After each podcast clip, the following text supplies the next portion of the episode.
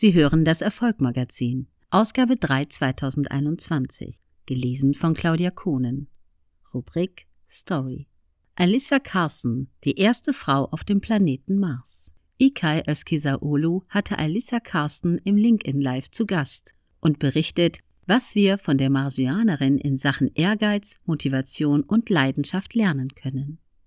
Die 19-Jährige ist Studentin der Astrobiologie und will ihren Lebenslauf entsprechend aktiv gestalten, um als erste Frau auf dem Mars landen zu können. Sie hat bereits seit einem Jahr ihre Privatpilotinnenlizenz und arbeitet derzeit neben ihrem Studium an der Instrumentenflugberechtigung. Als Begründung, warum sie vom Mars träumt, gab sich Alisa von einer sehr menschlichen Seite. No one has been to Mars, so why not go to Mars? Natürlich spricht sie auch davon, dass sie, seitdem sie 15 ist und sich mit dem Nachbarplaneten intensiv beschäftigt, spürt, dass sie ihre Stärken einsetzen und mit neuem Wissen in der Astrobiologie einen Beitrag für die Gesellschaft leisten kann. Im Interview gibt sie sich als eine bodenständige junge Frau, die ihren Traum visualisiert und detailliert wiedergibt. Wenn man ihr zuhört, klingt die Reise zum und der Aufenthalt auf dem Mars fast wie ein Spaziergang im Park, abgesehen von all der Technik und dem Wissen. Ihre Motivation wächst mit jenem begleitenden Training, das sie absolviert. Der Ehrgeiz zahlt sich aus. In ihren jungen Jahren hat sie durch ihren Willen und ihre Ausdauer bereits die Freigabe für suborbitale Flüge erhalten. Suborbital beschreibt einen Flug in hoher Höhe, die aber noch unter einer Umlaufbahn liegt. Diese dienen laut Alissa der Wissenschaft. Dabei wird eine bestimmte Höhe der Erdatmosphäre überschritten und in den Weltraum eingedrungen. Diese Missionen im suborbitalen Raum dauern nur einige Stunden. Wie bleibt sie motiviert angesichts der Tatsache, dass bis zum Jahr 2030 noch knapp zehn Jahre bevorstehen? Träume können Träume bleiben, wenn man der Umsetzung nicht näher kommt. Sie bleibt motiviert, weil sie mit ihrer Leidenschaft bereits jetzt am Weltraum mitarbeitet selbst wenn es derzeit auf Online-Arbeit beschränkt ist und damit eigene Herausforderungen einhergehen. Genießt sie jeden Moment in der intellektuellen Auseinandersetzung mit dem Weltraum. Zwischen jetzt und der Mission kann natürlich viel passieren, gibt Alissa zu bedenken. Liebe oder ein gebrochenes Bein halten sie aber derzeit nicht davon ab, an ihrem Traum zu arbeiten und sich bestmöglichst bei der NASA zu positionieren. In Deutschland haben wir es noch nicht geschafft, eine Frau ins All zu senden.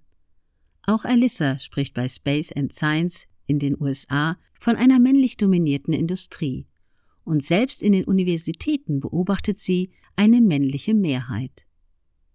Die wenigen Frauen aber, das betont Alyssa, unterstützen sich gegenseitig, fühlen sich verbunden und können sich aufeinander verlassen.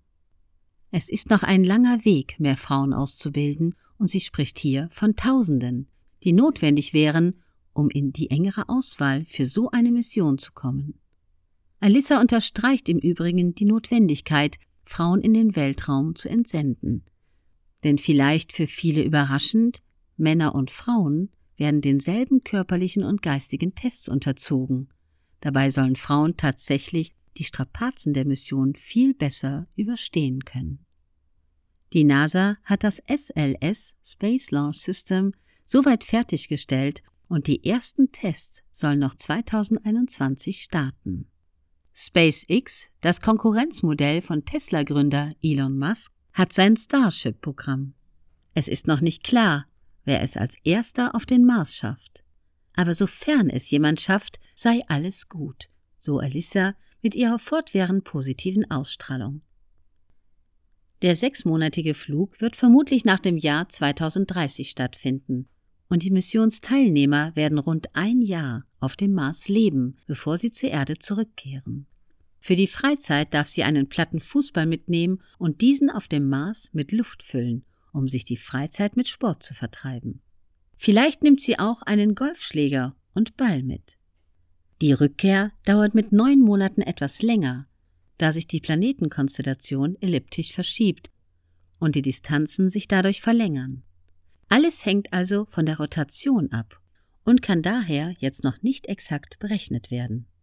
Nach der Mission wird Alyssa ihren Astronautenhelm an den Nagel hängen, weil sie aufgrund der enormen Strahlungsbelastungen nur einmal zum Mars reisen darf. Sie plant daher, im Anschluss an die Mission ihren Beitrag in der Bildung zu leisten, insbesondere an Schulen. Ihre Learnings aus der Vorbereitung zur Erfüllung ihres Traumes fasst sie wie folgt zusammen. Erstens, arbeite hart. Studiere alles und finde heraus, welche Möglichkeiten es gibt, deinen Traum zu erfüllen. Zweitens, bringe Opfer. Du musst die richtige Balance zwischen Spaß und Arbeit finden. Wenn Deadlines kommen, kann auch mal eine Familienfeier ausfallen, um weiter am Traum arbeiten zu können.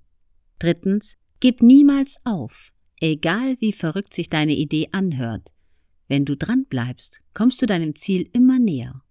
Die Mars-Mission nimmt langsam Züge an.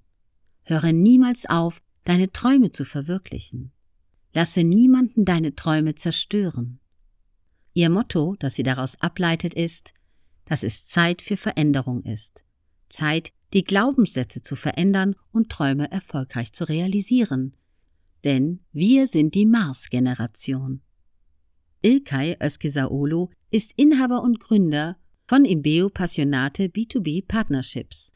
Als Coach und Unternehmensberater im B2Business Development vermittelt er B2B-Partnerschaften für seine Klienten in Deutschland, USA, Türkei und den Nahen und Mittleren Osten. Außerdem ist er Autor und Content Creator auf LinkedIn.